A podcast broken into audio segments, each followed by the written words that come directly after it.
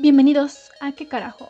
Un podcast donde analizamos y juzgamos algunas de las pequeñas cosas de la vida. Hoy veremos qué carajo es la escuela. Según nuestro confiable diccionario de la Real Academia, es el conjunto de profesores y alumnos de una misma enseñanza. ¿Pero realmente es eso? Según recuerdo, la escuela es un lugar al que tenía que ir obligatoriamente, para que me dijeran que era muy ignorante. Ah, y que Cristóbal Colón descubrió América. Sí, literalmente eso era todo lo que aprendí en todas las clases de historia que tuve.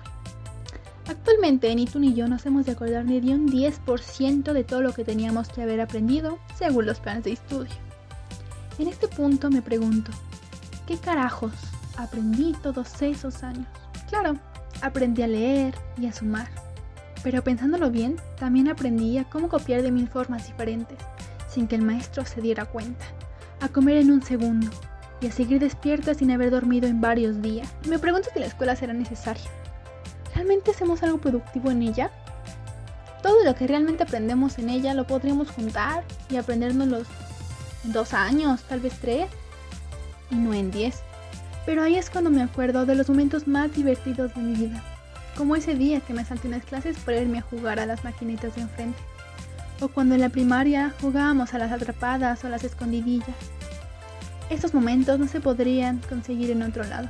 Creo que en cuestión no solo aprendes lo que los maestros tratan de enseñarte, sino que aprendes a cómo socializar, que es una cosa muy importante en la vida, y también a disfrutar esos pequeños momentos. Me imagino que habría sido mi vida social si los maestros nunca me hubieran puesto a trabajar en un equipo que nunca había visto. En conclusión, podemos decir que la escuela es un lugar en donde aprendes no solo lo que te enseña el maestro, sino lo que te enseña cada pequeño momento que pasas en ella.